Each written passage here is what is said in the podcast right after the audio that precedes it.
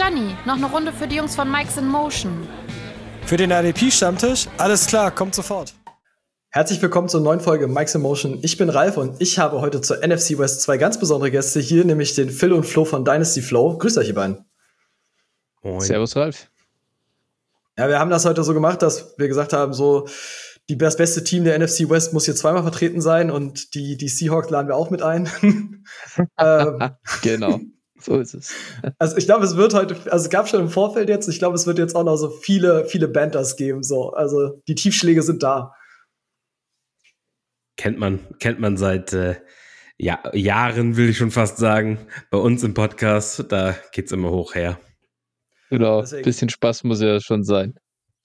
Sehr gut. Dann äh, für unsere Hörer, die euch nicht kennen, ich habe es ja vorhin schon mal gesagt, ich glaube, viele, sehr viele werden euch kennen. Äh, stellt euch einmal kurz vor. Der Seahawks-Fan darf, er hat den Vortritt. Äh, jetzt immerhin einmal in dieser Folge. Eieiei. Ei, ei. Ähm, ja, genau. Also ich bin Phil, ein Teil des Dynasty Flow Podcasts. Ähm, genau, den wir beide zusammen machen. Mal gucken, wie lange noch, äh, wenn Flo so weitermacht. ja, könnt gerne mal reinschauen. At Dynasty Flow bei Twitter und äh, ja, schaut auch gerne mal in unser Discord-Channel rein, wenn ihr Bock habt. Und da erfahrt ihr sicher mehr. Hört gerne in unseren Podcast rein. Dann ist die Flo mit PH. Und äh, genau, so viel zu mir.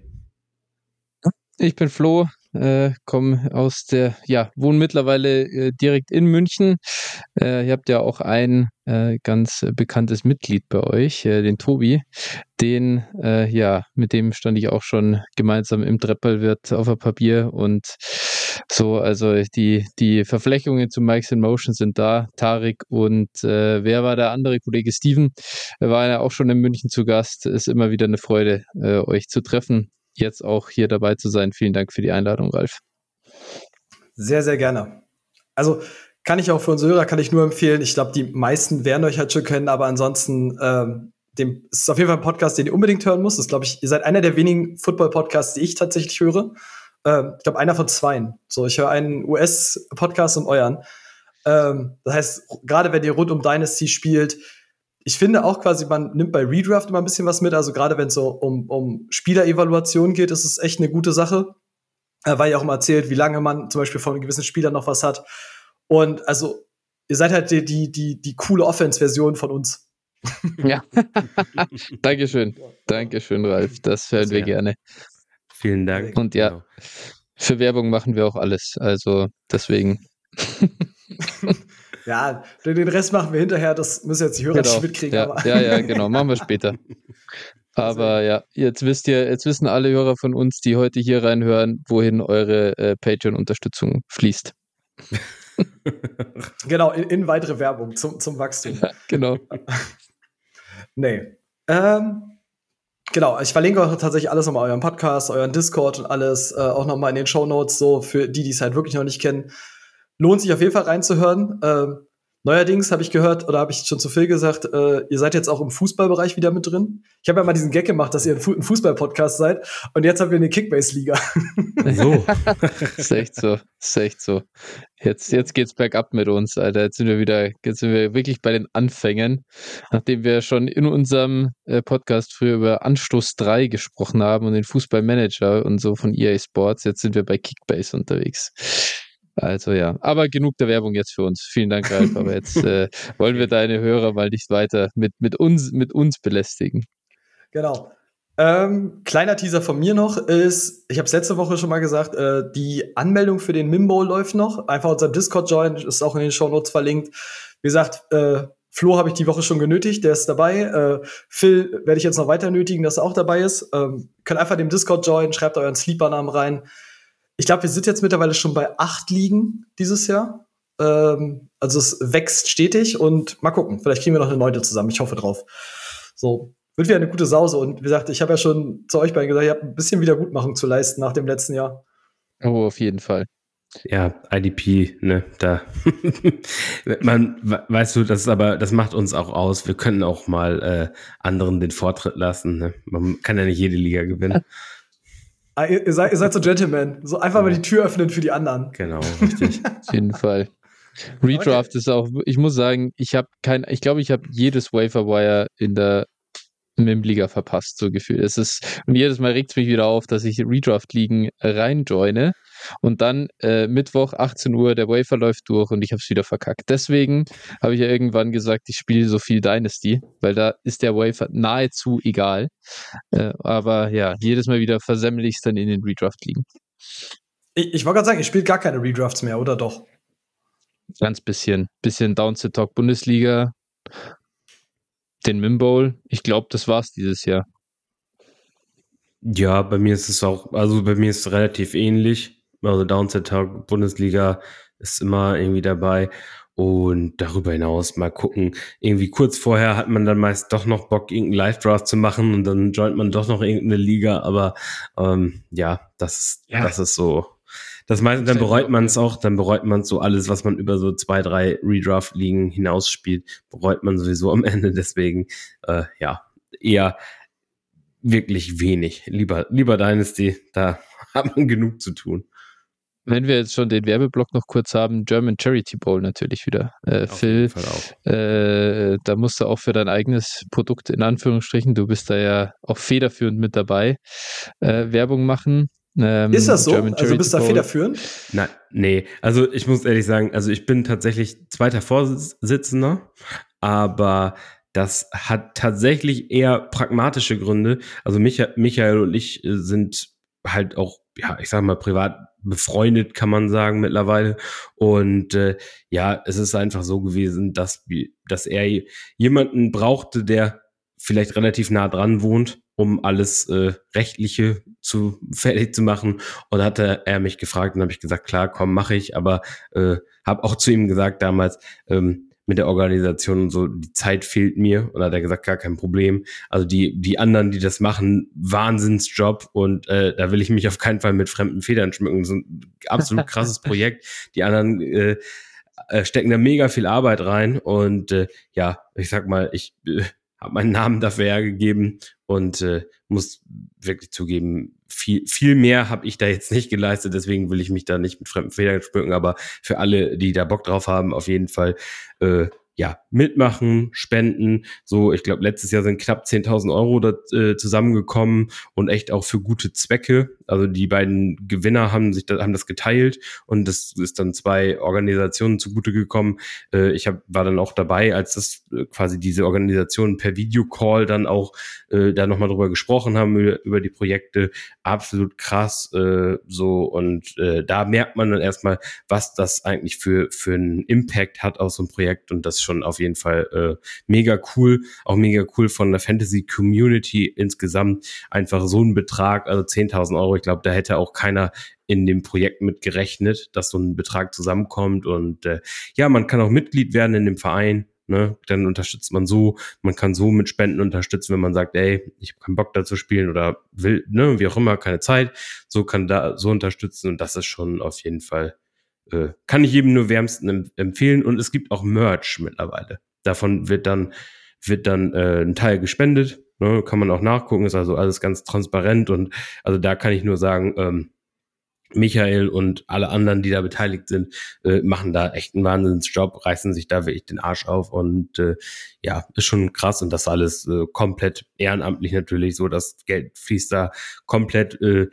für die Kosten, die entstehen, so, dann ist es halt, ich sag mal, so Sachen wie Bankkonten oder so und der Rest geht halt komplett als Spendenbetrag. Da macht sich keiner die Taschen voll oder sowas, das ist komplett seriös und transparent und das ist schon echt, echt cool. Ja. Ich habe es ja letzte Woche tatsächlich in unserer AFC North Folge schon mal geteasert oder habe es auch da schon mal angesprochen, weil mir der, der Wayne Smiley das geschickt hatte, mich gefragt hatte und ich habe ein komplettes Dokument bekommen mit allem drum und dran äh, und ich war so geflasht, also A von den ganzen Informationen, die ich bekommen habe, auch wie viel da dran hängt, alles. Also gerade das, was du sagst, so eine, eine super seriöse Sache. Ich werde es auch wieder in den Show Notes verlinken. Ähm, ja.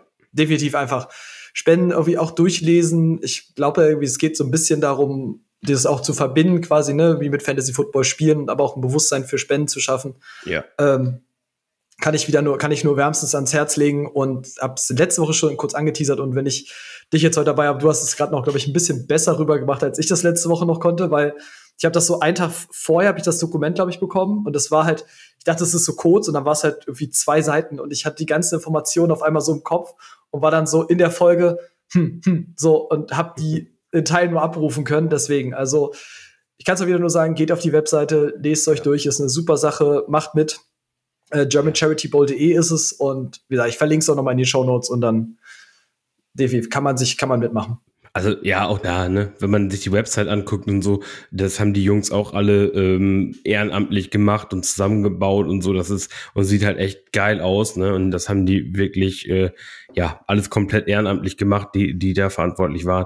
Und äh, ja, auch äh, keine Ahnung hier Oliver Buff, Buff Soul kennen ja auch viele aus den Ligen, wahrscheinlich auch IDP-mäßig unterwegs und so. Der hat da auch mega viel auf die Beine gestellt und so. Also die Leute muss man echt auch mal äh, hervorheben und auch mal wirklich da äh, ja nur den Hut vorziehen. Absolut krass, echt. Ja. Guti, dann haben wir jetzt haben wir einen umfangreichen Teil gemacht. Ähm, lass uns reingehen, lass uns über Football sprechen, lass uns über die NFC West sprechen. Wir starten mit den Cardinals. Und ich, ich weiß gar nicht, ich glaube, so Cardinals sind auch dieses Jahr so ein rotes Tuch. Ne? Also egal, ob es jetzt die Offenses oder so Defense. JJ Watt jetzt retired, jetzt ist auch so auch der letzte so, zumindest mal, wenn wir über Pass Rush reden, so der letzte weg, den du auch nur halbwegs da haben willst. Also guckt ihr so auf das Lineup und sagt so, so beim Pass Rush, da ist irgendwas, was euch Angst macht. Also jetzt gerade bei unseren Teams, so du hast die Nummer zweimal im Jahr. Äh, die Fraudinals, nee, äh, die machen mir keine Angst tatsächlich. Da kann man, glaube ich, relativ entspannt rangehen und ja gut, äh, Ralf, wir haben äh, schon gegen die Colt McCoy Cardinals mal verloren. Äh, Im Football kann alles passieren und deswegen, du weißt nie, ob du gewinnst, aber an und für sich Angst machen muss einem da, glaube ich, gar nichts. Frag mich generell, wie die überhaupt in der Art und Weise, wenn man auf das Lineup schaut, ein Spiel gewinnen wollen, bevor Kyler zurückkommt und vielleicht einfach mal ein wirklich gutes Spiel hat. Ja, kann ich mich nur an, anschließen. Also äh, da ist nichts, was einem Angst macht und, und äh, ja, also ich glaube, ob, du hast jetzt nach dem Pass Rush gefragt, um, um deine Frage kurz und knapp zu beantworten, nein, da macht einem gar nichts Angst. Ja. Ich, ich möchte nicht zu sehr vorgreifen. Ihr habt ja, ihr habt ja immer so geile äh, Showsheets, richtig? Ähm, deswegen, äh, da kommen ja noch, äh, da kommen ja noch die Frage zu einem Sleeper. Und das Problem ist, bei den Cardinals kannst du nicht erstmal über den Pass Rush äh, sprechen, ohne jetzt schon den Sleeper für später vielleicht dem vorzugreifen. Aber du, ich habe mal so ein bisschen mir auch gerne den Sleeper direkt sagen. Genau, äh, ich, ich, finde Cameron Thomas als einzigen für, für IDP, gerade halt Dynasty IDP, ich mal, den finde ich irgendwie ganz spannend. Der hat eine solide Rookie-Saison gespielt, finde ich. Der könnte und das ist wirklich traurig für eine NFL-Franchise, aber der könnte der beste Pass-Rusher sein, den sie da haben. Klar, Seven Collins muss man mal sehen, wie sich der jetzt als Outside-Linebacker äh, macht. Aber ja, also äh, Cameron Thomas, da habe ich zumindest ein bisschen Hoffnung, dass der, dass der eine gewisse Relevanz erreicht. Ja. Also ich muss ehrlich sagen, also ich habe da keinen Sleeper. Also das ist für mich wirklich, also ich glaube, das ist ein verschwendeter Roster-Spot. Ne? Jeder außer den offensichtlichen Kandidaten. Ähm, und das, das wären halt für mich ähm, einmal Isaiah Simmons im Slot, glaube ich, kann man auf jeden Fall gut gebrauchen. Und äh, besonders, ich sag mal, war ja in der Vergangenheit, hat er immer noch so ein bisschen Linebacker auch mitgespielt. Und äh, da, wenn du ihn als DB über Sleeper aufstellen konntest, war es natürlich immer auch sexy. Deswegen, also ich glaube, den kannst du nach wie vor auch gut aufstellen, aber pff, sonst, ja, Saving Collins mit Abstrichen vielleicht noch interessant, aber sonst, glaube ich, ist da nicht viel. Mhm. Also ich bin in der Saving Collins-Thematik prinzipiell so hingerissen, dass ich sage, stellen Sie ihn als Passwasher auf, dann habe ich ein bisschen das Gefühl, das wird eine komplette Shitshow. Also, also er, war, er, er ist alleine nicht gut genug, äh, um das Ding zu wuppen und Unterstützung hast du halt nicht. Und dann hast du dich entschlossen im Draft irgendwann, also in einer der tiefsten Edge-Klassen seit Jahren, irgendwann mal so im Mittelteil BJ Ojolari zu ziehen. So, ja. nee, das reicht mir nicht. Ähm, ich bin ganz bei euch. Also Isaiah Simmons halt die, er kriegt jetzt, glaube ich, auch Only DB oder er wird jetzt Only DB, weil er einfach nur noch mit Defensive Backs trainiert. Die Sache ist durch. Ja, ähm, nein, mal, IDP-wise ist es für ihn ganz gut, weil Linebacker war ja einfach, also das war auch einfach ein Niedergang von einem der gehyptesten Linebacker irgendwie der letzten Jahre zu, ach komm, geh doch einfach bitte. Und ähm, ansonsten tatsächlich, wen man IDP-wise auf Linebacker noch nennen kann, ist Kazir White. Der kriegt ja quasi seinen, ja. seinen Eagles Defensive Coordinator dazu. Äh, da weiß man, was man kriegt. Also, wer wissen will, was er von Kazir White kriegt, guckt die letzte Saison an und weiß genau, was er kriegt. Ähm, ja, spannender halt, Punkt, ja. Das ist wahrscheinlich halt wie mit den Trash-Linebackern in Houston, die einfach, weil sie Spielzeit bekommen haben, punkten, ne? Ja, das ja. kann ich auch sehen. Ich habe bei, bei Arizona tatsächlich ein bisschen die Befürchtung, dass ihre Offense so mies sein wird, dass ihre Spiel, also dass die reine Game Time so kurz ist, dass du nicht viel von der Defense sehen wirst. Gut, für die Inside-Linebacker vielleicht, wenn das Spiel zur, äh, zur Mitte des zweiten Viertels durch ist, dass dann halt nur noch gerusht wird, ne? Und dann, wenn dann so Teams wie die Niners oder Seahawks da äh, kommen, die dann sowieso laufen wollen und dann 95 Rush-Attempts haben gegen die, dann könnte es natürlich für die Inside-Linebacker schon spannend werden. Also das, ja. das wäre wär so vielleicht der einzige Strohhalm, an den ich mich greifen will. Ralf, was verhältst du denn von dem Rookie Owen? Papoe oder wie, ich weiß nicht, wie man ihn ausspricht. Owen, Owen Papoe. Ja, genau. Ich, ich, hab, ich bin hier durch einen Lernprozess gegangen dieses Jahr im Draft. Okay. Äh, Weil der könnte eine, ja früh vielleicht Spielzeit sehen, oder? Ja.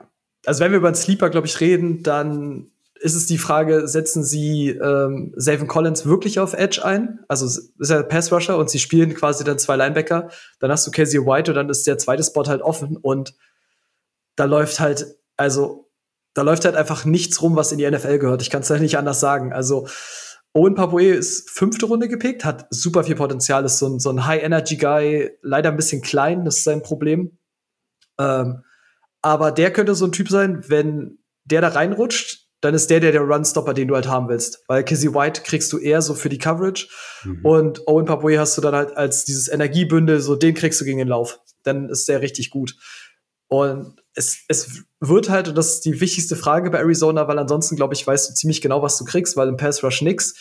DB hast du deine Bekannten mit Jalen Thompson, Simmons und Butter Baker, die funktionieren halt. Aber Linebacker ist halt, die hängt halt so sehr von Savin Collins ab wie nichts anderes so, weil das kann für, für Savin Collins seine Monster-Song sein, wenn er beides behält auf einmal mit den Tags. Wenn er nur Edge spielt, dann kannst du mit Papoe wahrscheinlich den Sleeper überhaupt erwischen. So, Ja, spannend. Äh, ist halt auch immer so ein bisschen, du kannst halt auf diese Jungs spät Shots nehmen oder auch in Dynasty, die ja günstig, ich weiß gar nicht, ist, müsste, mal, müsste man jetzt mal gucken, wie, wie oft äh, liegt Papoe eigentlich auf dem Wafer in, in Dynasty liegen in IDP Dynasty liegen. Ja. Kommt echt auf die Tiefe der Liga an, aber den wirst du vielleicht sogar noch irgendwo kriegen oder sonst ganz günstig mal äh, Throw-in in einem Trade. Und äh, in Redraft, klar, dann nimmst du dann super spät mal einen Shot drauf und guckst halt, wie sich am ersten Spieltag eigentlich entwickelt. Wenn der dann da auf der Bank sitzt oder kommt Snapsy, dann cuttest du den halt wieder, ne? Das ist halt das Ding. Und ich glaube, wenn du ihn hast und er spielt, dann kannst du ihn halt recht, also dann würde ich ihn tatsächlich ja. Dynasty-wise, dann würde ich ihn verkaufen. Weil ich meine, das wisst ihr auch, das ist ja in der Offense in Teil manchmal ähnlich. Also gerade bei Running Backs hast du kein Draftkapital, dann ist es irgendwann einfach egal, also wie gut du warst. So, wenn du kein Elite bist. So. Und fünfte Runde ist halt immer noch fünfte Runde. Ja. ja. Kommt halt drauf an, wenn der seine eine Saison hat, wo er dann einfach wegen in einem Trash-Team hohe Snap-Zahlen sieht, deswegen Tackles abgrast, weiß, in der Regel wissen es die Mitspieler und man kann sowas auch mal einfach mitnehmen für ein Jahr Production. Ich finde, das ist wie gerade auf Linebacker, dann hast du die Alex Anzelonis und äh, whatever, die eigentlich nicht gut sind, die jederzeit einen, ihren Starter-Spot verlieren könnten, aber die halt einfach Tackles machen und die brauchst du, die Jungs. In der Regel hast du ja drei Linebacker-Spots und vielleicht noch zwei bis drei äh, Flex-Spots. Und da sind solche Tackle-Heavy äh, Linebacker äh, Gold wert, die nichts ja. kosten, aber dir Production liefern und die verlässlich ihre Punkte Woche für Woche reinholen. Hm. Ja, und ich kann dir sagen, also Owen Papoe kriegst du auf vier in der NFL Waiver. Auch, also wenn ja. du sieben Runden Rookie Draft hast, dann geht der nicht zwangsweise weg. So. Ja, dann haben wir das tatsächlich einmal recht viel. Wir haben tatsächlich sogar ganz gut besprochen. Ich mache das mal ein bisschen freier. Ähm, ich frage mal ganz kurz, habt ihr eine Bold Prediction zu den Cardinals? Die darf in alle Richtungen gehen. Also die darf auch gerne äh, in das Offense-Spezialgebiet gehen. Ich bin da völlig frei. Ich habe die Bold Prediction, dass wir übernächste Saison bei den Cardinals einen neuen Quarterback sehen. Und der Caleb Williams heißt.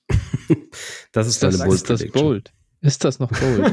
Ja, weiß ich nicht, ob das bold ist. Ich finde schon, wenn du einen Quarterback, äh, der jetzt zumindest mal den Ball, ich sag mal, der, der weiß, wie man einen Quarterback spielt und äh, einen Ja. langfristigen äh, Monstervertrag hat, dass das schon dann bold ist, den auszutauschen.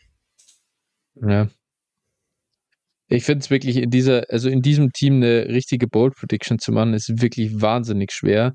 Ich äh, hatte mir hier noch hingeschrieben, so Kaiser White könnte das vielleicht so eine Saison sein, wie sie, jetzt fällt mir der Name, Devondre Campbell, da Mhm. in Green Bay, der da als einzig vernünftiger Linebacker dann äh, plötzlich komplett abgerissen hat und, und so eine, so eine Breakout hatte, könnte Kaiser White, dadurch, dass er auch Coverage kann, und so, kö- könnte der in so eine Rolle, der, könnte er so eine völlige Übersaison spielen für seine Verhältnisse und plötzlich, ähm, ja, und plötzlich wirklich ein, ein Star-Linebacker für Fantasy sein und uns alle überraschen. Das wäre das wär meine Bold Prediction gewesen, die ich hier so auf dem Zettel habe. Ah, Finde ich gut. Ich habe prinzipiell zwei. Also zu, zum einen, dass ich glaube, dass die Cardinals keinen Spieler in den Top 25 der IDPs haben werden, egal in welchem Bereich. Also DB kann ich mir vielleicht noch vorstellen, aber weil sie einfach diese Menge haben, aber ich habe dieses Gefühl, dass selbst da könnten reihenweise Leute rausfallen. So, das ist so meine, meine Hard Bold Prediction. Und die andere, die ist gar nicht so bold, finde ich, ist, dass sie einfach den schlechtesten Pass Rush dieser Liga stellen werden im kommenden Jahr. So, Schwer, schwer, müsste man mal wirklich, schwer, schwer eine schlechtere Unit zu finden. Ich weiß gar nicht, wer es letztes Jahr war. Ich weiß mal, dass Atlanta mal historisch schlecht war, aber selbst die haben ja was gemacht. Also, ähm, Ja, die haben immer noch Insofern- Grady Jarrett, den finde ich ja doch, also Grady Jarrett, klar, ist nicht mehr der, nicht mehr das, der, der, der er mal war, aber ich kann mich noch gut an Matchups gegen die Falcons erinnern äh, und der hat ja unsere Guards, äh, ja, wirklich zerstört. Und selbst wenn der nie die riesen Sack-Numbern aufgelegt hat, aber der war wirklich, der ist wenigstens noch eine disruptive Force und sowas sehe ich irgendwie bei den Cardinals gar nicht, gar nicht. kann ich nicht anders sagen. Ja. Äh, das einzig Geile ist, ich freue mich auf wie, Joe Gannon? Ich weiß gar nicht, ich kenne seinen Vornamen äh, gar nicht. Jo Jonathan, Jonathan. Jonathan Gannon, Jonathan Gannon. Dieses, dieses, kennt ihr dieses harte Cringe-Video, wie er äh, Rondell Moore kennenlernt? Nee. Wie er dann so sagt, hey, ah, you're fast. Und dann macht er dieses mit den Händen so zoom, zoom, zoom, zoom und so. Das ist wirklich komplett geisteskrank, wie er, wie er da steht. Und, und du siehst, Rondell Moore schaut ihn an und, und, und denkt sich so, Alter, was, was ist los mit dir? Und seitdem freue ich mich einfach so hart auf diese Saison mit den Cardinals, weil ich glaube, es wird, es wird so abartig. Und Jonathan Gannon ist vielleicht einfach instant wieder so ein, so ein unfassbar schlechter Headcoach. Es äh, traue ich ihm zumindest zu, dass das wieder so eine, ein richtiges Fiasko wird. One and done und dann holen sie Lincoln Riley. Ich wollte gerade fragen, ob du deiner Bold Ja. Prediction hinzufügen So. möchtest, dass sie, dass sie Ja. Caleb Williams und einen neuen Quarterback nehmen. Äh, Quatsch, und einen neuen Headcoach, meine ich. Ja, kann, also würde ich, würde ich echt nicht, äh, würde ich nicht viel gegenwerten. Also, es, wie häufig haben wir das schon gesehen, dass sie, dass sie jetzt äh, solche Kandidaten wieder ausgetauscht. Ich weiß nicht, Gannon war jetzt halt auch, glaube ich, nicht irgendwie der allererste, die allererste Wahl auf dem Trainermarkt und ähm, gerade solche Coaches dann, wenn dann ein attraktiver äh, Coach frei wird oder so, dann und mit einem Number, Number One Pick, wenn sie ihn denn haben, das ist halt immer so prädestiniert für irgendeinen attraktiven Coach. Ne? Du kannst dir dein eigenes Team aufbauen, bla bla bla. Dann werden sie ja wahrscheinlich noch einen zweiten Top Ten Pick haben. Mal gucken, wo Houston landen wird. Ich glaube nicht, dass sie zwei, also dass sie eins und zwei kriegen, aber ich denke mal, eins und Top Ten ist realistisch und äh, ja, wie gesagt, dann das ist natürlich attraktiv auch für für einen neuen Trainer dann sich quasi sein, seine Foundation zu bilden über diese über diese Picks. Ja.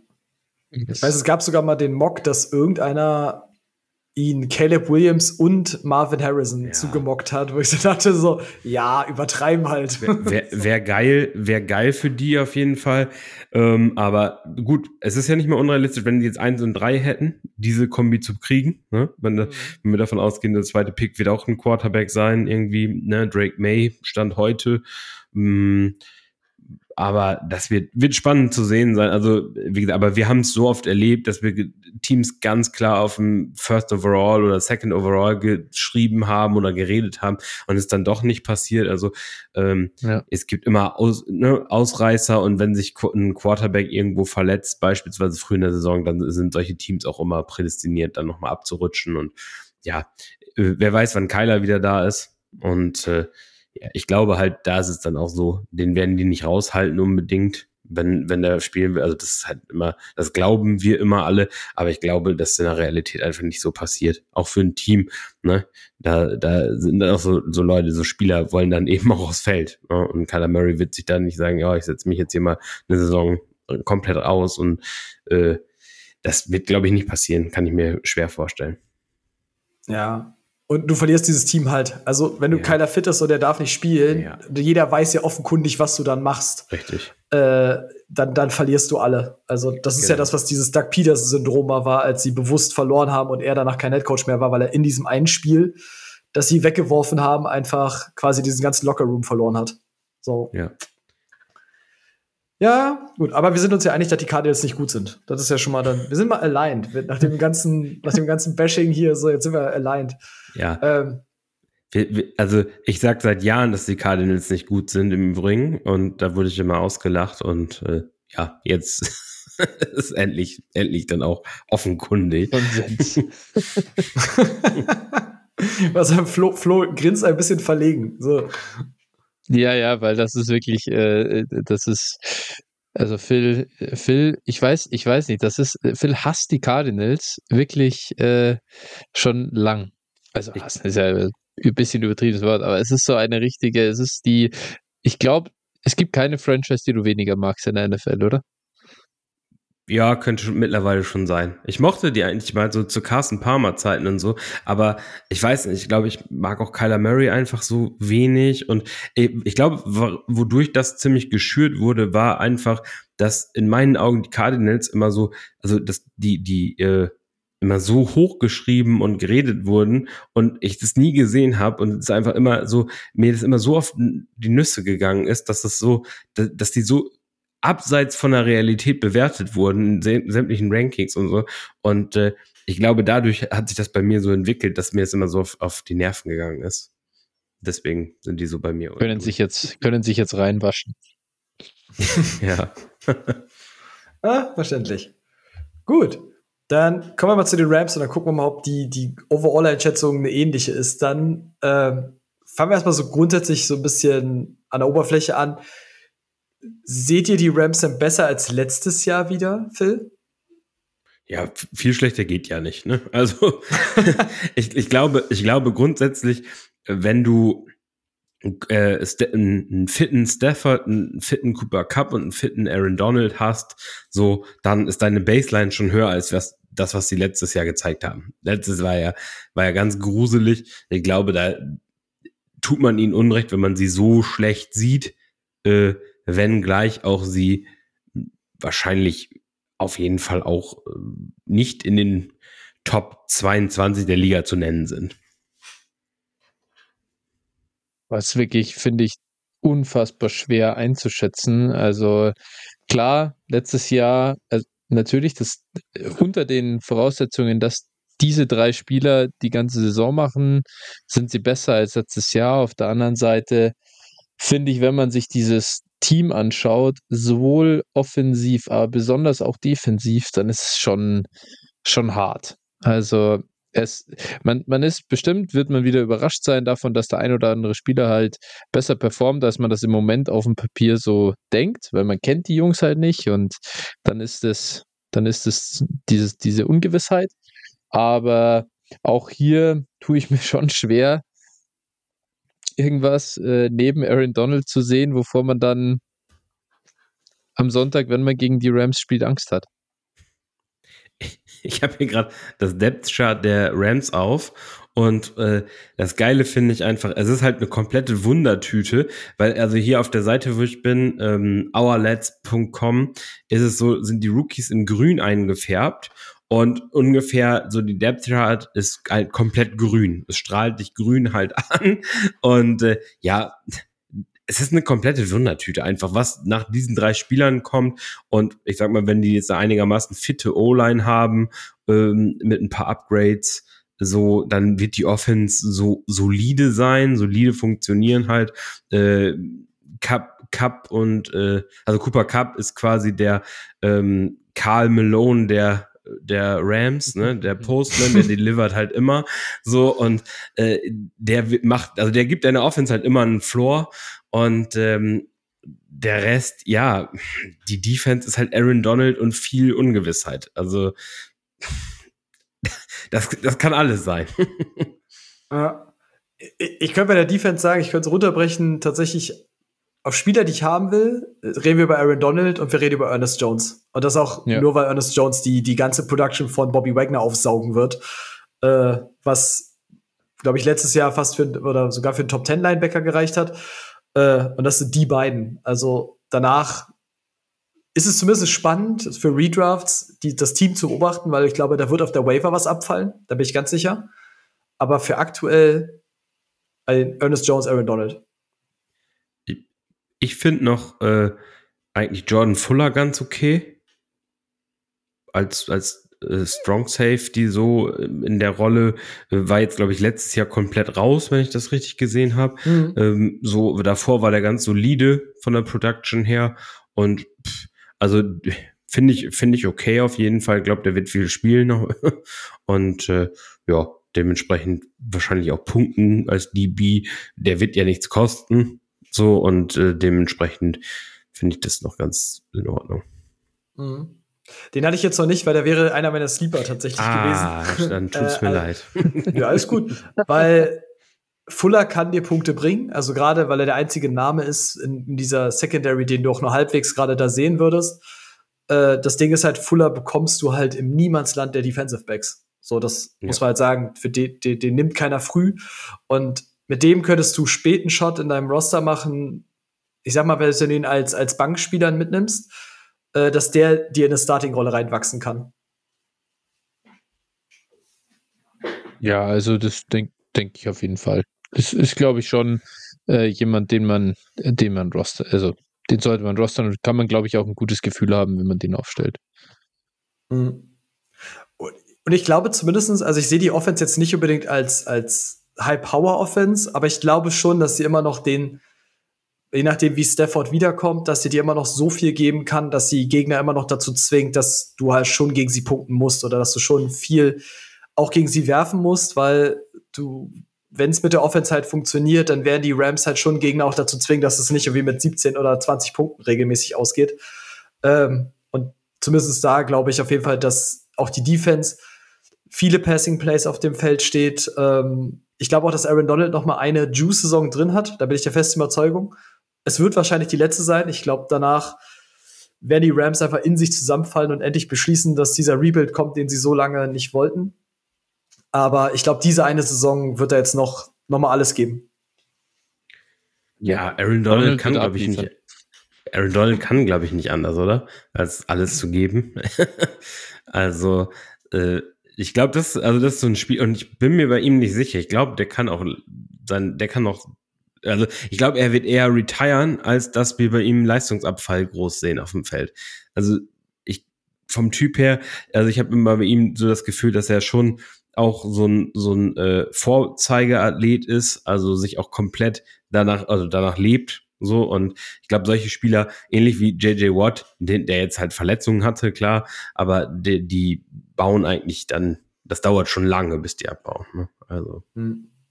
285 Pfund komplett gerippt. Ich würde sagen, bei dem braucht man sich zur Professionalität äh, abseits des Platzes keine Sorgen machen. Nein. das ist auch definitiv jemand, mit dem man, glaube ich, keinen Ärger haben möchte.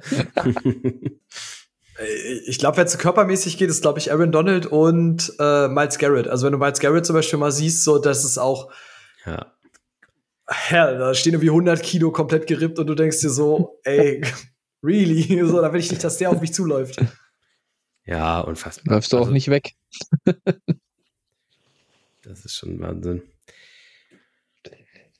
Ja, aber viel mehr ist dann tatsächlich drumherum auch einfach nicht. Also ich, ich glaube halt, wie gesagt, also das muss ich kurz mal aufräumen. Es gibt ein paar Leute, die jetzt irgendwie auf einer Waiver, auch in Ligen, in denen ich bin, Christian Roseboom eingesammelt haben, weil der so der, der zweite Linebacker gerade im Depth-Chart ist, interessiert keinen, muss man einfach sagen. So, die werden ganz viel einen Linebacker-Spot spielen, werden super viel einfach mit der Secondary machen, die sie da haben und dann sieht er 50 Prozent der Snaps oder so und liefert dir einfach keine Punkte und besetzt.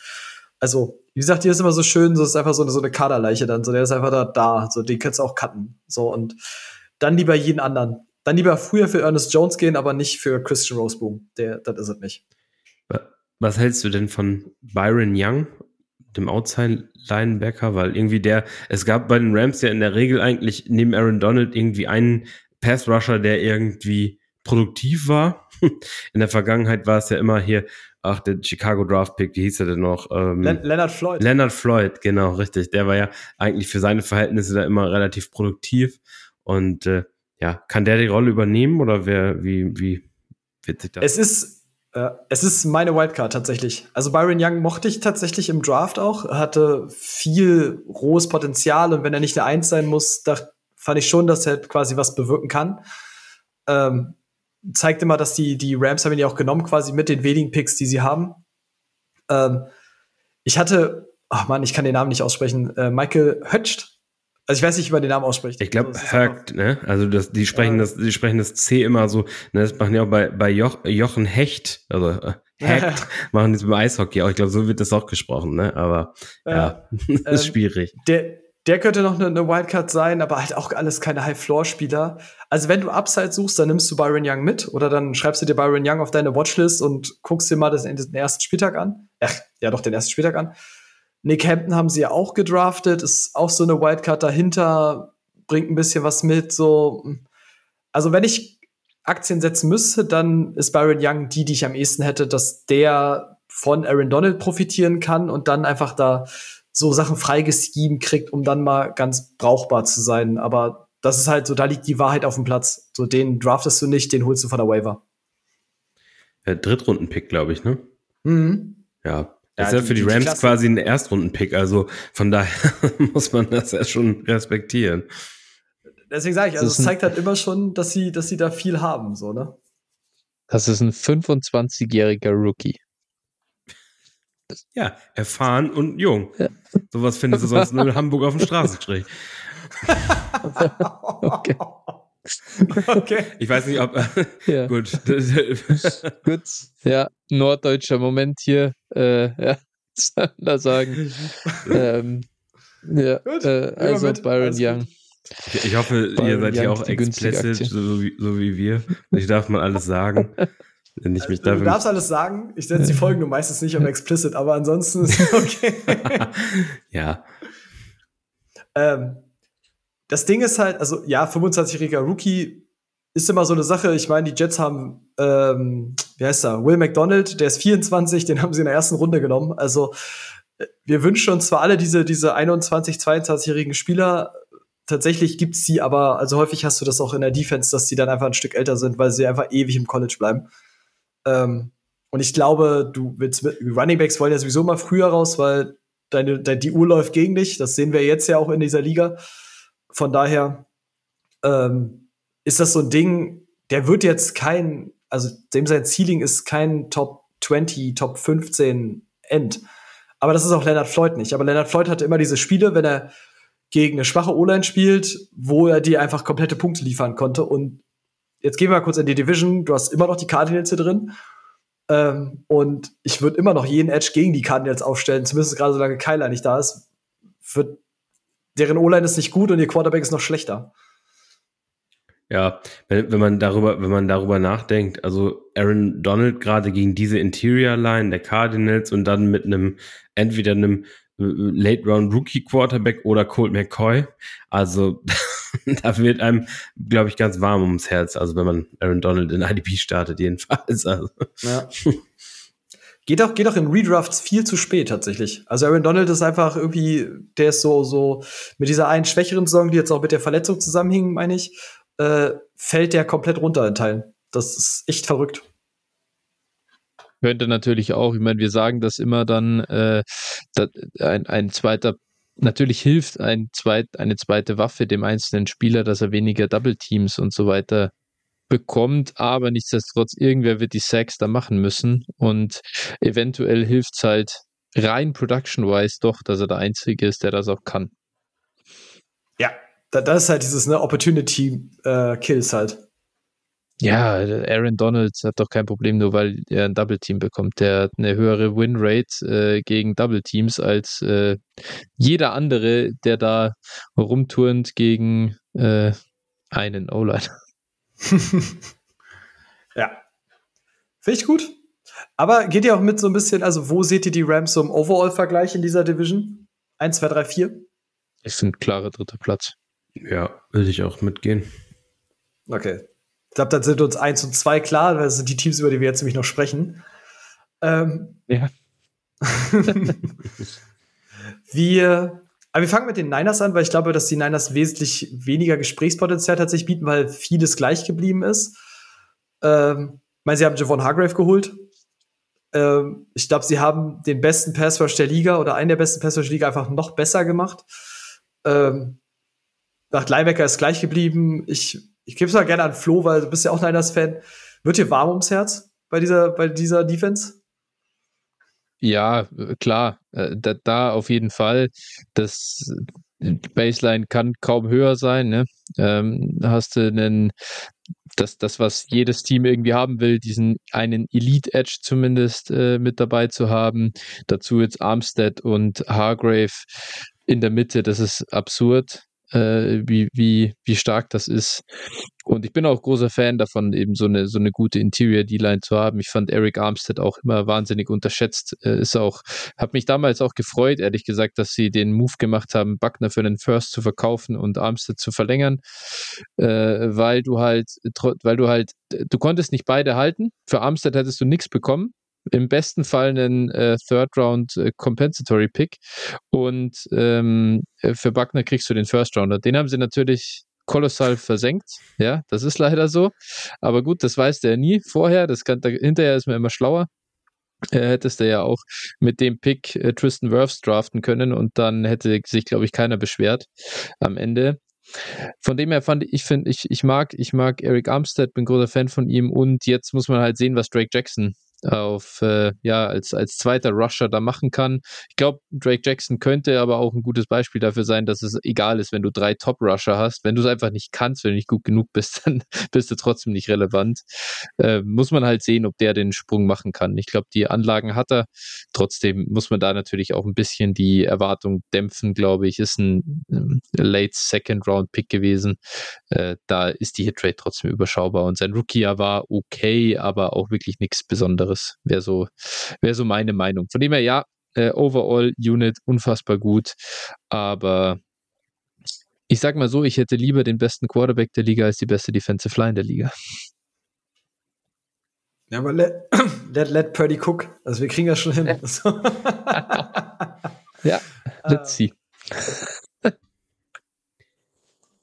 Ja, also ich, ich bin ganz froh, ich bin ganz froh darüber, dass äh, die Niners zumindest nicht draften können. Ne? Also sonst wäre es echt, sonst hätte man wirklich ein Problem. Ich meine, die Picks äh, Kinlaw und äh, ja Trey Lance und so weiter, was man dafür auch aufgegeben hat, so das ist schon ja bitter, muss man sagen, als Niners-Fan. Für, für mich als Seahawks-Fan ist das, ist das natürlich alles andere als bitter.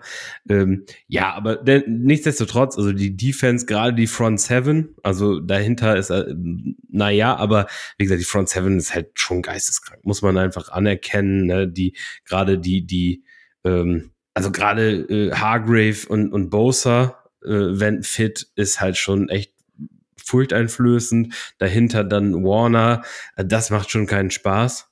Und äh, ja, das, das Problem ist, du kannst es dir halt erlauben, mit der, mit der Front Seven halt eine durchschnittliche Secondary zu haben. Und äh, dementsprechend glaube ich, äh, ja, wird man sehen. Ich glaube aber auch, mh, hm, das wird für viele Teams zu viel sein, einfach äh, vorne. Und äh, ja, also die, wie gesagt, die wichtigen Spiele habt ihr, oder haben wir ja gerade genannt. Und ja, Secondary halt, Hufanga auch cool. Den mochte ich halt im College auch bei USC schon.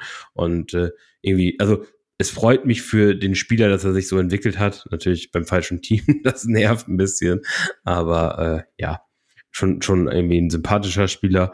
Ähm, ja, und sonst halt, wie gesagt, die DBs sind halt durchschnittlich, aber wie gesagt, vierte reichen. Hm. Ja, ich glaube, über die, die Front ist ja, tatsächlich ist ja so, so eine Front Six, glaube ich, tatsächlich dann in dem Fall, weil du ja tatsächlich spielst ja mit Greenlaw und Warner, hast die beiden, aber wenn Greenlaw fit bleibt, das muss man in dem Fall, glaube ich, immer dazu sagen, äh, stellst du halt auch zwei der besten Linebacker mit, für mich tatsächlich mit Fred Warner immer noch den besten, den die Liga aktuell gibt. Ähm, und ich bin tatsächlich in dieser Drake Jackson Geschichte, ja, ich weiß, er hat jetzt irgendwie, ich habe es aus dem Camp gehört, jetzt noch mal irgendwie siebeneinhalb Kilo oder sowas draufgelegt. Ähm, und super athletisch, hat wohl richtig viel investiert. Ich glaube einfach, dass neben einem Bosa, neben einem Hargrave auch einfach nicht so viel abfallen kann. Also, wie sehr willst du davon profitieren, wenn die schon durchkommen? Ähm, dann ist die Rotation tatsächlich bei den Niners so eine Geschichte noch. Sie haben dahinter Kerry Hyder zurückgeholt. Äh, ich weiß nicht, wie Flo sieht, aber ich fand ihn, bei den Seahawks fand ich ihn grausam, bei den Niners fand ich ihn richtig gut in der Rotation. Äh, vor zwei Jahren, glaube ich. Ja. Ähm, äh, so haben Kevin Givens, der letztes Jahr seine Highlight-Momente hatte. Und ich glaube leider, dass Jackson eher in dieser Rotation verloren gehen wird ähm, als die anderen. Und das Problem ist halt mit dieser Rotation, Bose hat letztes Jahr, ich glaube, 200 Snaps weniger gespielt als Max Crosby.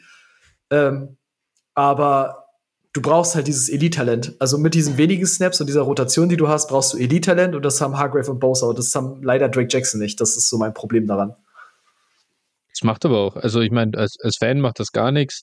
Drake Jackson ist ja jetzt auch keiner. Ich weiß nicht, ob da irgendjemand jetzt erwartet hat, dass er ein äh, Nick Bowser 2.0 wird. Dann, ja, I got news for you. Das wird nicht passieren.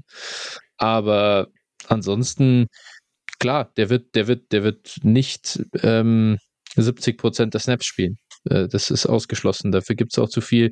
Cleland Farrell hat man ja jetzt dazu noch äh, geholt. Auch der es ist halt so bei den Niners, ich glaube, das, das ist auch der große Vorteil, was ein Arden Key äh, da, wovon Arden Key profitiert hat, wovon auch eben Kerry Hyder da profitiert hat. Du, du kommst da ran, du bist in dieser zweiten Unit, die, äh, der Gegner ist so fokussiert auf deine erste Unit und die, äh, die hat so viel Talent, du kommst dann rein, du kannst einfach auch in Anführungsstrichen nur gut aussehen. Wie soll denn so jemand underperformen für die Erwartung, die man an ihn setzt?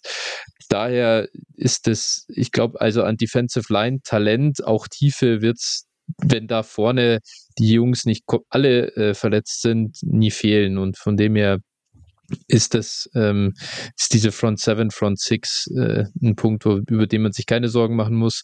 Ich glaube, der äh, was ganz äh, spannend ist und da vielleicht mal die Frage auch an dich so rein taktisch, weil ich mache das schon äh, ganz gerne, gerade auch in in, in Dynasties, dass ich mir auch mal so, so ein Backup-Linebacker äh, reinstelle, der aus meiner Sicht dann ähm, so reinkommen könnte, wenn einer der Starter runtergeht. Und da haben wir mit Oren Burks jemand, der mit Sicherheit überall rumliegt.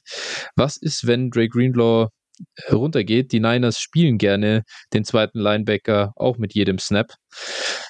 Wäre ein Oren Burks nicht jemand, den man zumindest in Dynasty in einem, in einem tiefen, in einer tiefen Liga irgendwo hinten am Roster-Spot mitnehmen sollte, bevor man irgendeinen Phil nennen, wir kennen unsere Wide Receiver Gurken, die manche noch mitziehen, wie einen, weiß ich nicht, Van Jefferson zum Beispiel oder so, äh, der einfach dir nie irgendwas bringen wird. Äh, warum, dann kann man sich doch auch so jemanden aufs Roster holen und sagen, ja, okay, wenn da einer der Linebacker down geht, dann habe ich jemanden, den kann ich jede Woche aufstellen. Hm. Ist ein guter Gedanke. Ich wollte gerade sagen, ich dachte, ihr macht jetzt noch den, den Tutu Edwin Vergleich, aber der hätte jetzt in dem Fall, wenn Jefferson Der ist auch. hoffentlich, der ist hoffentlich auf keinem Roster mehr. ja, bitte nicht. ähm, also grundsätzlich macht das natürlich Sinn. Ich glaube, wenn man letztes Jahr die Niners sieht, und da war es ja auch schon, dass Greenlaw teilweise dann nicht gespielt hat, wenn man dann die Production von Aziz Al-Shahir gesehen hat, der ja in den Spielen, die er gespielt hat, auch einfach brachial gepunktet hat.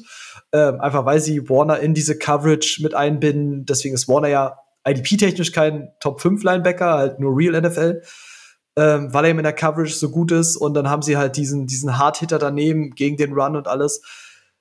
Meine Problematik daran ist, dass ich mir nicht hundertprozentig sicher bin, ob Oren Burks auch tatsächlich der Linebacker 3 ist oder ob das Demetrius Flanagan Fouls ist, weil den haben sie schon länger damit. Der hat das auch in Thailand ja. als Nummer 3 gespielt, als, als hinter Al-Shair. Dann, wenn, wenn Greenlaw verletzt war und ich möchte jetzt Oren Burks nicht fronten, aber der ist auch einfach scheiße. so, also Gut, dass du es nicht getan hast, ja. so, ähm, ähm, es ist halt ein bisschen schwierig und deswegen weiß ich nicht, ob ich dann nicht meine Aktien eher in Flanagan Fouls hätte als in Oren Burks, auch wenn der Depth Chart gerade was anderes sagt. Das ist ja, das ist, also ich sag mal, für, wel, für, für welche Aktie man sich da entscheidet, ist ja mal, das ist dann am Ende ja jedem selbst überlassen, kann ja jeder das selbst analysieren. Das ging mir jetzt mehr um den Prozess so prinzipiell und das kann man ja nicht nur auf die Niners anwenden, sondern das kannst du ja im Prinzip auf alle äh, 32 Teams fast anwenden, außer die Cardinals, weil da liegt ja fast schon der Starter am Wafer. Von mhm. dem her äh, schwierig, da dann noch den richtigen Backup zu identifizieren. Aber nee, jetzt, also wirklich, ich glaube, das ist eigentlich so ein bisschen äh, günstig zu holende Production IDP, wenn man da ein bisschen vorausschauend äh, drauf guckt. Und es gibt ja die Kandidaten, die gern mal ausfallen. Genau, das ist der Punkt. Also A, die ausfallen und was ich zumindest mal für mich als Erfahrung mit sagen kann, auch so, wenn es Richtung Trade Deadline geht, ein bisschen Auge haben, wie, ähm, ich sag mal, wie Teams ihre Spiele handhaben. Also wo man glaubt, was passieren könnte, weil ich weiß, letztes Jahr äh, die Roquan Smith-Geschichte, die dann irgendwann aufkam, als er zu den Ravens gegangen ist, Jack Sanborn hatte vorher keiner auf dem Zettel und der hat ja. danach, glaube ich, einen Punkte-Average von 20 Punkten gemacht pro Spiel. Also es war komplett absurd, was der abgerissen hat. Der ist jetzt wieder im Niemandsland, aber in dem Moment hättest du mit dem maximalen Value erzielt und das in Teilen, glaube ich, sogar League-Winning-Value erzielen können. Ja, perfektes Beispiel. Ja. Nee, finde ich, ist, ist, ein ganz, ist ein ganz guter Ansatz. Wie gesagt, muss man, vielleicht, wir, vielleicht gehen wir da nochmal drauf ein, dass wir dann in dem Fall sagen, okay, welche sind auch so verletzungsanfällig. Ähm, da muss man einfach ein bisschen mehr ein Auge drauf haben und dann nehmen wir das mal mit. Also ich finde den Ansatz ganz gut, äh, weil, wenn man halt ehrlich ist in der Offense, du hast so häufig einfach Spieler, die, die schleifst du im Jahr mit und letztendlich stellst du die nie auf. Also, weil du genau ja. weißt, das Talent ist nicht da, so, das bringt dir auch nichts. Glaube ich auch. Ja. Ähm, Sleeper, den ich noch mit, den ich noch habe, ist, weil es eine Camp-Geschichte, glaube ich, auch mittlerweile eine große ist bei den Niners. Ähm, Jair Brown ist mittlerweile, glaube ich, die Camp-Story bei den Niners, dass der, mein, er ist ein Free Safety, alles gut und er ist noch hinter Sean Gibson, aber er ist wohl absoluter Ballhawk. Und die Niners halten wohl große Stücke auf ihn. Und ich, der ist tatsächlich ein Sleeper im DB-Bereich, der könnte, also wenn er das wirklich zeigen kann, wenn er das auf dem Feld auch zeigen kann, dass er so ein Big Play Monster ist, dann kann er dir wirklich so ein Matchup Monster sein. Ja, ist halt immer schwierig, gell? Die Free Safeties, die müssen halt punkten, aber der könnte dann, also egal welcher Free Safety, ich glaube, wenn du äh, in der Defense einfach Free Safety spielen darfst, äh, dann hast du gute Chancen darauf, dass du ein paar Picks fängst. Von dem her äh, finde ich auch eine ganz interessante Sache, den kann man sich, glaube ich, mal mal dazu holen und dürfen ja auch nicht vergessen, der ein oder andere Pass wird äh, schon ähm, complete sein mit Diomedor Lenore als äh, zweitem Cornerback. Das heißt, vielleicht bekommt er ja auch noch ein bisschen Geleitschutz und dann kannst du da noch ein paar Tackles einsammeln auf den, auf den äh, Receiver, der da gegen Lenore ran darf. Also ja, gar, gar nicht uninteressant. Äh, Sleeper ansonsten ist natürlich schwer ein bisschen in der, in der Defense zu finden, ne? weil, äh, äh sag ich mal, Bosa, Hargrave, Armstead äh, qualifizieren sich da alle nicht für. Warner und Greenlaw äh, das gleiche. Und dann, wen hast du noch? Hufanga mit Sicherheit auch nicht. Irgendwie äh, ist eher Enttäuschung vorprogrammiert, so im Schnitt wahrscheinlich, weil ähm, die, die Production schon zu sehr aufgeteilt sein wird. Daher echt, echt da schwierig. Und Drake Jackson, ja, wie gesagt, das ist eher ein Spieler, der wahrscheinlich zu sehr gehypt ist und auf den zu sehr, in den zu viele Erwartungen gesteckt werden. Das heißt, wenn man wirklich äh, sleepermäßig unter, unterwegs sein will, dann äh, kannst du, glaube ich, äh, tatsächlich so Richtung Kevin Givens oder so dann fast nochmal gucken. Mhm. Äh, aber ist dann auch schon wieder zu sehr Defensive Tackle wird den vierten Spotter nicht holen. Das heißt, ist es am Ende wirklich Clear and Farrell, der da äh, den, den Schritt macht? Das ist echt äh, unmöglich zu sagen, ob sich da einer als Vierter in dieser Rotation reinspielt. Ja, das Ding ist halt ein bisschen, du hast halt meine, wir reden ja in dem Fall, was wir gesagt haben, weil die Cardinals keinen haben, die Rams haben zwei. So bei den Niners hast du, ich sag mal, Armstead nehme ich mir aus, weil er zwar gut ist, aber IDP-wise immer nicht so aufs Ja. Feld kommt. Ähm, aber du hast mit, mit Hargrave und Armstead wird halt Hargrave eher enablen, als dass er selber davon profitieren kann, muss man leider sagen. Aber du hast mit Bosa, Hargrave, Greenlaw, Warner, Hufanga, du hast fünf Leute, die mal mindestens das Potenzial haben, in den Top 15 jedes, jede ihrer Positionen zu finishen. Da bleibt halt wenig übrig, muss ich leider sagen. Also, es könnte mal ein So bisschen ist was in Matchups gehen, aber die sind halt locked. So, und das ist halt so krass. Ja, ist wahrscheinlich wirklich nur abhängig von Verletzungen auch. Ne? Also ohne Verletzungen glaube ich nicht, dass da irgendjemand so relevant werden wird, der so als Überraschungskandidat sich hervorspielen wird. Ja. Ich habe es bei den Rams tatsächlich gerade ganz trocken dreist übergangen, ob ihr eine Bold Prediction bei den Rams hattet. ist mir gerade eingefallen, weil ich gerade so über die Bold Prediction nachgedacht habe und dann Meine Bold Prediction für die Rams ist, dass sie nächstes Jahr in der ersten Runde selber picken. Oh, die ist gut. Die, die finde ich gut. Okay, ja, das, das ist äh, auf jeden Fall gut. Ja, schwierig. ähm, ja, ich, ich sag mal, die Bold Prediction äh, für mich ist, dass die zwei Spieler in den äh, IDP, also in, im eigenen Team, in den Top 6 IDP-Punkten haben, die wir jetzt noch gar nicht kennen, quasi. Also äh, ne, wahrnehmen, so, ne, Rookies. Also in ihren Top 6 äh, IDP-Punkten äh, im Team. Also, wie gesagt, so Kandidaten, die wir einfach nicht auf der Rechnung haben. Halt einfach dem geschuldet, dass sie 500 Rookies auf auf dem Roster haben. ja, ist gut. Ich sage, dass ich weiß gar nicht, ob Top 10 mir bold genug ist, aber ich glaube, also sie werden mit Ernest Jones und Aaron Donald zwei Spieler haben, die am Ende der Saison auf Linebacker und auf Defensive Line in den Top 10 ihrer, ihrer Position liegen. Ich hätte jetzt am liebsten sogar Top 5 gesagt, aber Top 5 ist way over. Also Top 5, da muss schon noch viel zusammenkommen, glaube ich. Mach einen Ähm, Top 5, einer Top 10. Dann lassen wir es dir durch. Aaron Donald Top 5, äh, Aaron Ja. Ernest Jones Top 10. Also, weil Ja, ich glaube, dass Aaron Donald die Saison definitiv nochmal im Köcher hat, um das abzureißen. Oh. Habt ihr eine bei Sehr den gut. Niners? Jetzt kann ich das so ein bisschen ähm, Hand in Hand geben. Boah, ja, Phil, ich lasse dir den Vortritt erstmal. Ah. Mm, ich muss, ich muss gerade noch mal ein bisschen in mich reinhorchen. Mm, Ich meine, die muss natürlich schon, also wenn wir, wir sprechen von einer Bold Prediction, also komm, machen wir mal wirklich, äh, ja, nee, dann, hm, ich will nicht auf eine Verletzung tippen von einem Spieler. Äh, ich sage, aber die ist, glaube ich, bold genug. Cleveland Farrell wird die zweitmeisten Sacks bei den Niners auflegen. uiuiui. Und die ist bold. Also. du glaubst also, er wird noch mal der First-Round-Pick, den die Raiders mal gesehen haben. Okay. Ja. Ja, ich, weil, weil ich finde, ich finde bei Cleveland Farrell äh, natürlich sehr schlecht und natürlich wird er wahrscheinlich keine große Rolle spielen.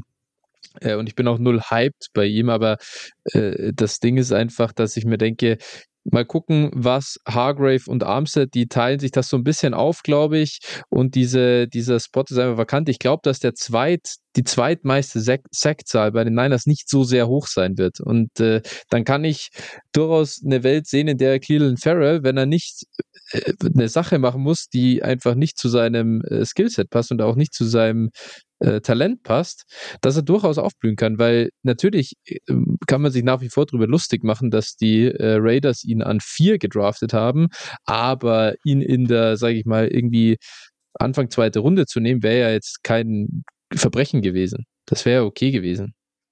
Äh, er war damals sogar First-Round-Talent. Also ja, das war oder gar so, nicht mal dass so du weit sagst, late first round oder so, wie auch immer. Das dann und, und das ein, also was es so ganz katastrophal schlimm macht bei ihm ist halt, dass, dass er da der vier, fourth overall Pick war, ja. Und mal gucken, Mhm. vielleicht, vielleicht setzen sie ihn ja ein. Es hätte ja auch, wie gesagt, bei Arden Key damals niemand für möglich gehalten, dass er so aufblüht. So, ich hau auch meine Bold Prediction raus. Ich sage, äh, Fred Warner und äh, Drake Greenlaw sind beide in den Top 10 ID, also Points per Game auf Linebacker. Ne? So, also Wow. zweiter. Ja. Alles gut. Dann schließe ich sie vorne tatsächlich noch. Äh, ich würde Filz, äh, weiß ich würde Floß noch ein bisschen äh, erweitern. Ich glaube, die Niners werden fünf Spieler haben, die sieben plus sechs haben im kommenden Jahr. So. Das ist auch Ich habe erst, hab erst überlegt, ob ich Ja. sechs sogar sage, aber ich habe fünf, habe ich tatsächlich, also Hargrave Bosa ist für mich klar. Ich sehe, Kerry Hyder kann es sein. Nach Cleveland Farrell, den, den Shot gebe ich. Drake Jackson, je nach Entwicklung, da ist so viel da auch in der Rotation. Ich glaube, dass Bosa seine, diese, diese 20 nicht nochmal macht. Ähm, ich glaube, dass da Ja. einfach für die anderen noch ein bisschen was, was abfallen wird. So, das, der ist absolut Elite und ich glaube ja, dass die Niners diese Bosa-Thematik jetzt auch einfach zeitnah abschließen werden, weil sie ihn schlicht und einfach, bezahlen. So. Ähm, und ich glaube halt schon, dass das möglich ist. Also, dass da fünf, über fünf Spieler sieben plus sechs sehen können. Hat. Ja, ist bold. Zumal nie Ja, aber ich ne? find's, ich find's, ich find's sehr geil, dass wir jetzt wirklich drei richtige Bold Predictions haben und nicht so Bold Prediction, wo du denkst, naja, okay. Also, Ja, die sind schon alle wirklich bold. Äh, ich meine, ihr kennt das ja auch, das ist ja mal dieses Ding dann so als, äh, wenn du dann darüber sprichst und dann auch als Experte, sag ich jetzt mal, drüber sprichst, dann ist es halt immer, die, die Leute neigen dann dazu, in ihren Bold Predictions zu sicher zu sein, zu sicher sein zu wollen, dass die jetzt auch wirklich eintreten. Während ja eigentlich eine Bold Prediction genau dieses risky Ding sein soll, einfach ein bisschen entertained sein soll, ähm, auch eine ne gewisse Möglichkeit haben soll, aber eben nicht hochwahrscheinlich sein soll. Bloß die Leute Ja. haben, glaube ich, immer ein bisschen Angst, dann, dann zu sagen, ja, am Ende wirst du drauf festgenagelt, du hast das gesagt, so. Es gibt halt nun mal kein Schwarz-Weiß, es gibt viel Grau, sagen wir es so rum. Ja, Bold Prediction soll ja auch den Sinn haben, ne? Bold zu sein, also auch mal ein bisschen was zu wagen. Und äh, die sind eh zu 95% falsch. That's it. So. Ich weiß, ich hatte vor Jahren mal eine für Chubb und Von Miller, dass sie beide zusammen, äh, glaube ich, über 30 Sex haben, also die beide irgendwie jeder über 15. Und dann ist Bradley Chubb komplett eingebrochen und Von Miller auch. Und ich bin mit dieser Bold Prediction so baden gegangen, aber Halligalli, ey. so. Guti, dann gehen wir ein bisschen nördlich, äh, dann reden wir über die Seattle Seahawks. Ähm, ich gebe es in dem Fall direkt, Phil, es ist dein Team, es ist deine Bühne. Was kann diese Defense? Hast du Bock auf Bobby Wagner? Ja, also Bobby Wagner, ähm, das löst halt wieder nostalgische Gefühle aus, muss man sagen. Äh, wenn gleich, also ich glaube, für IDP wird er auf jeden Fall gut sein. Ähm, in Real NFL Sicht wird es halt nicht mehr der alte sein. Ich glaube, da müssen wir uns ein bisschen von verabschieden. Er ist halt nicht mehr der rangy Middle Linebacker, den wir mal kannten. Und äh, aber Bobby Wagner äh, würde ich gar nicht so sehr ähm, highlighten. Also wie gesagt, wenn ich als als auch in Dynasty zum Beispiel oder auch für Redraft äh, ist er, glaube ich, sicherlich interessant und äh, wird, glaube ich, auch zuverlässiger Punktelieferant sein, wird äh, starten, wird viel spielen. Ich glaube, das sollte, sollte klar sein. Ähm, ansonsten ist es ein oder das erste Mal seit einigen Jahren, dass ich doch so leichten Optimismus bei dieser Defense verspüre, weil du halt, äh, glaube ich, viele, viele interessante Bausteine hast und ich glaube, dass die Defense echt einigermaßen gut sein kann. Äh, sie wird nicht Elite sein, aber sie wird dich auf jeden Fall nicht umbringen, wie das in den Jahren zuvor durchaus öfter mal der Fall war. Ähm, ja, du hast äh, Draymond Jones als Interior Rusher dazu bekommen.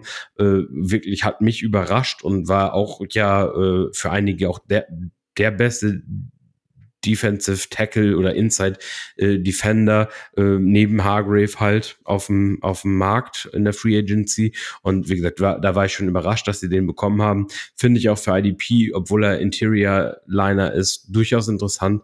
Der wird wahrscheinlich dauerhaft auf dem Platz stehen und der wird halt äh, ja wird halt einer von zwei sehr interessanten D-Line-Spielern bei den Seahawks sein, den man auch aufstellen kann. Ja, dann hast du natürlich Uchenna Nwosu, der jetzt auch eine Dreijahres-Vertragsverlängerung unterschrieben hat, letztes Jahr schon echt gut war und ich glaube auch wieder gut sein wird. Draymond Jones hilft natürlich unfassbar, äh, so dass du der Fokus so ein bisschen wegrückt von ihm. Ähm, genau beide, beide Linebacker sind für IDP auf jeden Fall interessant. Brooks muss man mal sehen, wann der wieder fit ist. Ich äh, weiß nicht genau, ob er den Saisonstart jetzt auch noch verpassen wird, aber ja, könnte wohl knapp werden. Hm, so Jamal Adams, ja, auch, auch die große Frage, wie es da aussieht, ob der noch jemals wieder das Feld vernünftig sehen kann. Äh, die Hoffnung steht zuletzt. Also da sind für mich äh, einige Fragezeichen und äh, ich glaube, dass man halt dann auch aus IDP-Sicht ähm, durchaus Julian Love mal nennen kann, weil äh, ich glaube, der kann eben ja, so eine Hybridrolle zwischen Strong Safety und, und halt, also ne, Box Safety spielen so und ich glaube, das kann auch IDP relevant ist, auch mal als Nickel aufgeboten werden und so. Ich glaube, äh, ja, der, der kann auch ganz spannend sein, auch gerade solange äh, Adams ähm, und, und Brooks vielleicht nicht da sind, könnte der eine größere Rolle einnehmen. Finde find ich spannend. Ja, und dann hast du halt, dann hast du halt noch Quandre Dix, der immer viele Picks fängt, ne? Aber ist halt Big Play äh, abhängig, muss man, muss man da, glaube ich, ganz deutlich sagen. Aber ich finde ihn auf jeden Fall, äh, ja, einen starken Spieler und kann halt, wie gesagt, IDP auch Relevanz haben. Ja, aber lass uns das mal ein bisschen aufdröseln. Ich weiß nicht, oder äh, wenn Flo kann jetzt auch noch, wenn er einen Roundup hat, noch irgendwie das dazu geben, aber ansonsten würde ich so Step by Step mal aufdröseln, weil ich finde die Seahawks tatsächlich sehr spannend. Es ist für mich tatsächlich eine der spannendsten Defenses dieses Jahr in der NFL, weil wenn du den Pass Rush siehst, du hast halt, du hast Jamon Jones geholt, ähm, du hast auch Uchenna Nwosu, der letztes Jahr ein absoluter Fixpunkt war in dieser Defense erwähnt. Dann hast du aber noch, und das finde ich so krass, weil sie für mich in der Defense oder im Pass Rush so viele Wildcards haben. Sie haben Daryl Taylor, den ich immer irgendwie gut finde, aber der einfach verletzungstechnisch ausgebremst ist. Dann haben sie Derek Hall gedraftet, haben aus dem letzten Jahr noch Boye Maffei. Du hast irgendwie so viele Passrusher, die mehr sein könnten, wenn die richtigen Bausteine irgendwie zusammenpassen. So, und das ist halt, das macht's richtig wild, finde ich.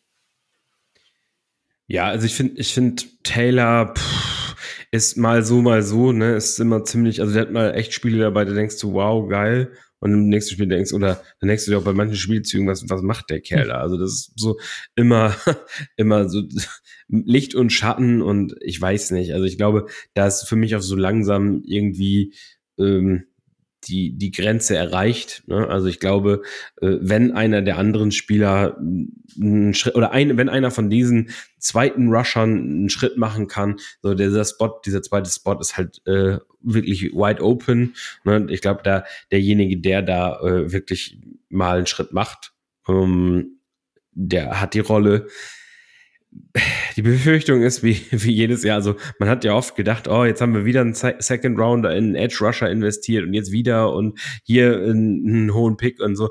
Und dann am Ende äh, dachte man immer, oh, irgendjemand wird ja mal den Schritt machen. Und am Ende war es niemand. und ja, die Hoffnung stirbt zuletzt. Jetzt mit, mit Hall ja wieder einer aus dieser Riege. Äh, ja, Maffei, mal gucken. Also ist, ist total spannend und wie gesagt, für mich halt unvorhersehbar. Es kann halt auch dann am Ende sein, wie mit dem zweiten äh, Edge Rusher Spot bei Niners. Äh, jeder und keiner. Also, du, dass du wirklich dann so eine Rotation hast und mal spielt der eine ein bisschen mehr, mal der andere ein gutes Spiel und am Ende kannst du aber keinen aufstellen, weil es irgendwie niemand ist, der da hervorsticht. Deswegen finde ich immer, finde ich aus IDP-Sicht schwierig und äh, würde jetzt auch nicht unbedingt ro äh, einen rostern und wenn, dann ja, nehme ich halt meinen Shot von dem, wo ich meine, dass ich am überzeugtesten bin und, und äh, für mich wäre es dann halt wahrscheinlich die Rookie Wildcard, wäre es Hall, den ich rostern würde, aber wie gesagt, ohne große Überzeugung.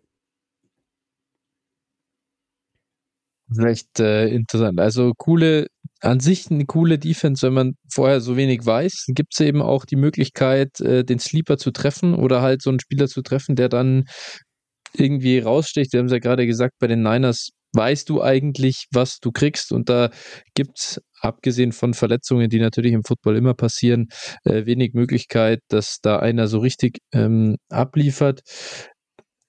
Welcher Spieler das am Ende dann da ist bei den, bei den Seahawks Mafia, hat jetzt in seinem, in seinem Rookie-Jahr nicht also wenn er, wenn er gespielt hat, nicht wahnsinnig bestechend ausgesehen oder hat man jetzt nicht gedacht, wow, äh, sobald der Junge äh, mehr spielt, wird er abreißen. Aber ganz ehrlich, es ist halt auch ein Rookie gewesen. Wer weiß, ich finde bei so einer Position wie Edge oder auch auf der anderen Seite bei Tackles kann es im zweiten Jahr wirklich nochmal äh, riesig nach vorne gehen. Hat, glaube ich, prinzipiell mal die Möglichkeit, äh, da der Spieler zu sein. Es ist aber wahrscheinlich unmöglich zu sagen. Und Tremont Jones wird der Defense auf jeden Fall richtig gut tun. Ähm, das muss man schon sagen. Und es ist auf jeden Fall so, jetzt hast du mit, mit Woolen und, und Witherspoon hinten auf Cornerback hochtalentierte Jungs. Du hast, glaube ich, ein richtig, richtig gutes Safety-Duo. Also mit Dix. Dix ist zumindest ein, ist, ist einer der besten Free Safeties der Liga. Und gut, Adams hat mal das Potenzial, zumindest auch finde ich immer noch ein super äh, Strong Safety zu sein, auch wenn man die Rolle natürlich finden muss, in der er richtig gut aussieht. Aber auch wenn der, dieser Trade damals natürlich nicht, ähm, sich nicht gelohnt hat, trotzdem wollten ja viele Teams auch Jamal Adams haben. Und, und er war ja bei den Jets nicht schlecht. Also da wird er jetzt zum Teil, äh, wird er ja dargestellt, als könnte er überhaupt nichts auf dem Footballfeld. Und der ist eigentlich, wenn er denn zurückkommt zur, zur Altersstärke, schon ein positiver, ähm, also ein positiver Beitrag auf dem Feld. Ähm, nur er war das, er war die, er war die Compensation nicht wert. Daher die, die Seahawks haben sich da eine ganz spannende, eine ganz spannende Truppe, glaube ich, zusammengestellt. Ich weiß gar nicht, Phil, da musst du mir tatsächlich helfen. Verletzungsmäßig, Jordan Brooks, äh, wann ist der wieder zurück? Also letztlich, ich glaube, im Januar das Kreuzband gerissen müsste so sein. Ähm, ja. So, und dann wissen wir halt ungefähr, ne, neun bis zwölf Monate. Also das kann, ja. das kann ja. irgendwo Anfang der Saison sein, aber man weiß es halt nicht. Äh, genauso Woolen musste sich halt auch einer äh, Knie-OP unterziehen. Ähm, mhm. So und keine Ahnung, das kann, also weiß man jetzt auch noch nicht so richtig. Das, deshalb, also Fragezeichen sind auf jeden Fall da. Ich finde, ich finde halt auch, diese Defense hat halt das Potenzial, all over the place zu sein. Ich glaube, Fixpunkte, Jones, Wagner und so weiter und Leader, die einfach dazugekommen sind, dazu Talent ist dazugekommen. So, und das heißt es jetzt umzusetzen. Und natürlich, wenn die Defense gut ist, ist es auch einfach, sieht man ja auch jetzt zum Beispiel, wir haben über die Niners gesprochen, wenn der Defense gut ist, ist es natürlich auch immer für so Spieler wie jetzt den zweiten Edge einfacher äh, gut zu sein ne? und dann auch Punkt zu punkten. Und deshalb, also da kann man schon, kann man schon irgendwo äh, mal drauf hoffen und auch so Adams, klar, wenn der wieder da sein wird und vielleicht da in so einer also Box-Safety-Rolle, was nun mal seine Stärke ist, eingesetzt wird, dann wird der auch wieder krass punkten. Also glaube ich auch schon. Aber wie gesagt, die Fragezeichen sind halt injury-mäßig halt übermäßig da. Und äh, ja, dann eben auch noch, wie fügt sich das Ganze zusammen? Hm. Jetzt ist mein Punkt darin, dass ich jetzt sage, dass Jordan Brooks zwar ein guter Tackler ist, aber nicht unersetzbar. Das muss man in dem Fall mal ja. sagen. Also ich glaube, das würde Woolen halt mehr wehtun. Äh, einfach auch, weil ich, weil ich glaube, dass sie Brooks einfacher setzen können, weil, weil das ist der, das ganz, der ganz spannende Punkt eigentlich bei dieser Seahawks Defense ist, sie ist so unfassbar versatil. Also sie hat so viele Spieler, die du in bestimmten Situationen einsetzen könntest. Ähm, Gerade der Secondary, wenn du, du kannst mit Adams den Pass Rush verstärken, du kannst ihn auch als auf Linebacker-Spots einsetzen. Du hast mit Julian Love wahrscheinlich einen der besten Linebacker-Safety-Hybrids, die es so gibt. Ähm, verstehe auch immer noch nicht, warum die Giants ihn haben gehen lassen. Das ist mir ein absolutes Rätsel. Äh, Quandry Dix bietet dir einen Solid Free Safety und dann hast du jetzt mit Witherspoon und Woolen ein Cornerback-Duo, das dir einfach eine Baseline der Secondary gibt. Das reicht und das reicht auch für einen Pass Rush, der nicht Elite ist, also der keinen Elite-Member hat, sag ich mal so rum, aber der in der Gesamtheit halt trotzdem sehr, sehr solid sein kann. Und ich glaube tatsächlich overall auch, dass diese Seahawks-Defense das Potenzial hat, sehr, sehr viele Leute zu überraschen dieses Jahr dann die mit Abstand beste Secondary der Liga sein nächstes Jahr. Klar, muss nicht, ist auch nicht, aber wir haben gesehen, was, was Rookie-Cornerbacks letztes Jahr für einen ähm, Impact hatten in ihren Teams. Und Witherspoon ist der fünfte Pick im Draft gewesen, oder? Ja. Den fünf ja. gepickt. Ich meine, kann fürchterlich in die Hose gehen, haben wir bei, äh, hieß er nicht auch Witherspoon bei den, bei den Lions? Nee, nee. Äh, nee, Okuda. Okuda, ja. Okuda, den, sorry, genau, den habe ich jetzt äh, gemeint. Ach, Witherspoon war ja unser Kollege bei den Niners, äh, Kello damals. äh, genau, ähm, Okuda, da ist es ja komplett schief gegangen, ja. Das, ist, das hat überhaupt nicht funktioniert. Dann ist das der dritte Pick im Draft. Du denkst, wow, Alter, wir haben endlich so einen Shutdown-Corner und dann geht es komplett äh, in die Hose. Aber es kann auch laufen wie letztes Jahr mit Source Gardner und er reißt halt komplett ab.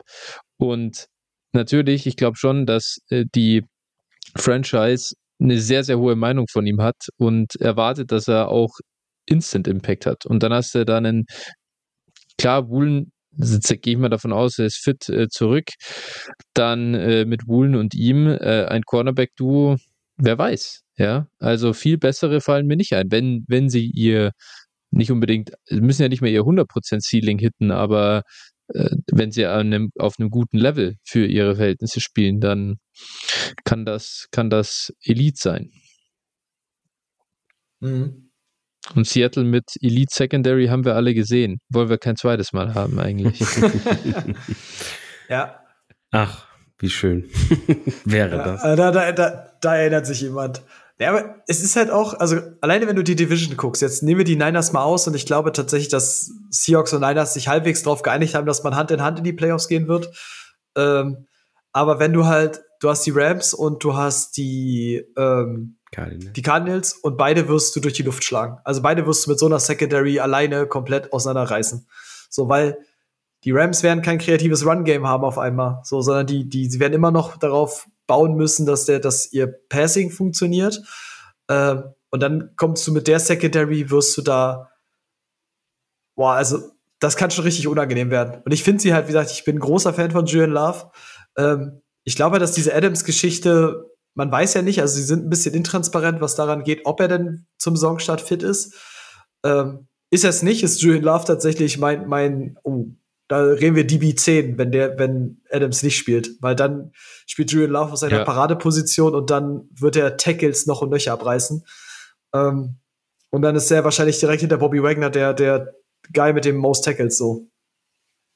Ja, gut möglich, auf jeden Fall. Also Spielzeit sollte auf jeden Fall für ihn da sein. Also da haben wir halt zu viele Fragezeichen auf, in die, auf diesen Positionen, wo er relevant sein kann.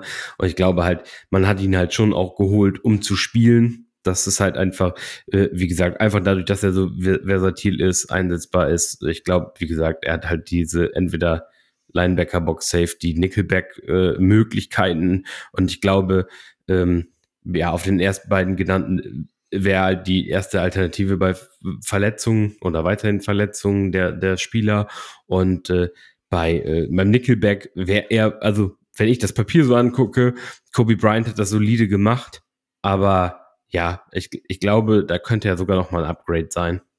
So und äh, ja, das ist schon ist schon äh, cool, wenn du dann irgendwie, wenn deine D Starting DBs dann irgendwie äh, ja Woolen, Witherspoon, ähm, Dix und ähm, Love sind. Das äh, das ist schon ist schon auf jeden Fall, glaube ich, eindrucksvoll. Da kannst du auf jeden Fall auf Plays hoffen verstehe halt, by the way, nach wie vor immer noch nicht, warum, also ich habe auch einen Kumpel, der ist Giants-Fan, warum sich niemand ein Jersey von ihm holt. also wenn der bei den Niners spielen würde, ich hätte direkt ein Jersey-Hit mit Love drauf. Aber sofort. Ich finde das halt so, wenn du, wenn du so eine Sache machen kannst, ist das halt richtig cool. So. Äh, ähm, eins, eins der besten NBA-Bilder vor Jahren schon, wo äh, jemand mit einem äh, Rudy Gay T-Shirt neben äh, ja. jemandem Kevin Love äh, Jersey saß und Gay Love. Das war auf jeden Fall mega. Das mega war eines der besten Bilder. Ja. Das kenne ich auch. Es ist aber halt so, dass es dieses Wildcard-Ding macht halt so, weil ich glaube, du hast ähm, Bobby Wagner wirst du safe haben. Ich glaube auch, dass Julian Love dort IDP-wise eine, eine ganz klare Rolle spielt. Und Shannon Wosu, das sind für mich die drei, die für mich absolut locked sind. Ähm, Dahinter glaube ich aber, dass du viele oder dass du mindestens eins, zwei haben wirst, die richtig überraschen können, die Saison. Sowohl einer vielleicht auf Edge, ähm, als auch, und den Shot gebe ich in dem Fall mal, weil ich bei Jordan Brooks starke Zweifel daran habe, dass er die Saison großteilig spielen wird. Ähm, und mein Tenor ist, wenn ich einen Shot geben würde auf Linebacker 2, ist John Rattigan in, anstatt von Devin Bush. Ich bin mein Devin Bush-Hype ist vorbei. Ich glaube, er kann es nicht mehr sein. Und John Rattigan ist dieser High-Speed, Fast-Tackler, der auch eigentlich John Brooks halt ist. Der kann halt Tackets sammeln. Ja, spannend. Also ich bin, ich finde es auch echt offen. Also ich finde echt offen. Ich bin halt auch gespannt, was sie machen wollen. Sie sind ja jetzt in der vergangenen Saison, Gott sei Dank, endlich abgerückt von dieser, äh, von diesem äh, vehementen drei Linebacker-Set, äh, das immer spielen zu wollen und äh, dann durch die Luft auseinandergenommen zu werden, weil du, weil du halt nur die äh, Thumper bei Third Down drin hast. Und äh, ja, das, das haben sie ja glücklicherweise letzte Saison schon mal ein bisschen geändert. Und äh, ich bin mal gespannt, ob sie vielleicht sogar bereit dazu wären, dann halt so ein Set äh, der Defense aufzustellen aus, aus Wagner und, Lo und Love, dann halt eben auf den Linebacker-Spots. Das wird mich schon abholen, auf jeden Fall. Mhm. Ja, schon ein bisschen light wieder auf jeden Fall. Ja, wär, das wäre halt, das würde, also ich, ich vermute auch nicht, dass Pete das durchgehen lassen würde. Aber äh, ja, wäre wär schon gut. Und wenn du, wenn du dann eine Fünfer Front hast oder sowas, dann bist du immer noch heavy genug gegen den Run, eigentlich.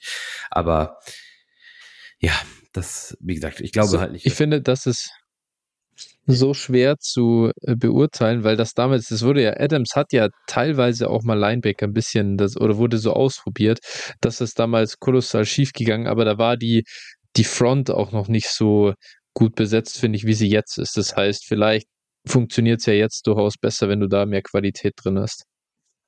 Mhm. Es ist halt ein bisschen leider zu sehr von Verletzungen, die gerade nicht ganz klar sind. Also wenn wir jetzt, wenn ich wüsste, okay, ist Adams fit, dann siehst du im Camp schon, was macht er und alles.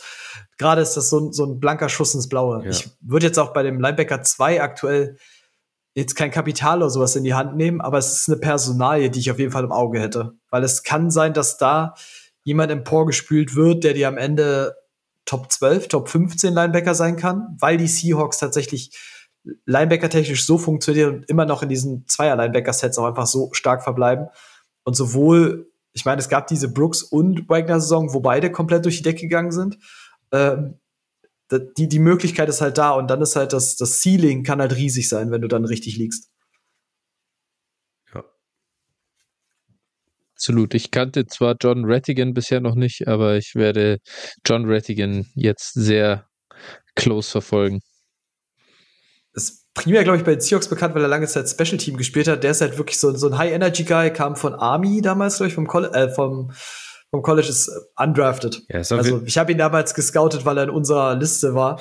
Und äh, der, der okay. ist halt kein Cover-Guy, aber das ist halt auch nicht das, was die Seahawks wollen. So. Und Devin Bush ist immer, ich glaube, mental reden wir mittlerweile davon, dass er einen, einen mentalen Knacks vom Karriereende entfernt ist, so wie das, das bei den Steelers gelaufen ist, von einer richtig geilen Saison zu Verletzung nach Verletzung und immer wieder falsch eingesetzt werden. Ich bin gespannt. Beides, beides möglich. Ja, vom, vom Profil her ist Rattigan eigentlich schon eher der, äh, der Pete Carroll Linebacker. also so äh, Bush als, als Cover Guy. Äh, ja, nee, komm. zu, zu schmal, zu, zu wenig Physis. So, also, ja, sehe seh ich auf jeden Fall.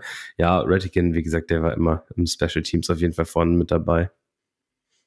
Aber Wagner jetzt quasi so in seine, über sein Zenit hinaus auch nicht mehr der Coverage-Linebacker, der er war und dann einen Rattigan daneben, der wohl auch seine Qualität nicht in der Coverage hat, meint ihr, dass das dann funktioniert?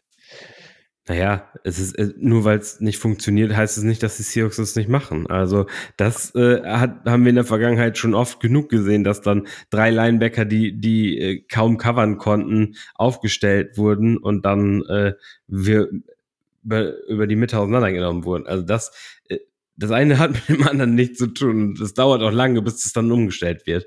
Also wenn Pete mhm. von irgendjemandem überzeugt ist, dann muss er erstmal schon acht Spiele schlecht machen, um dann ausgewechselt zu werden oder das System umgestellt zu werden.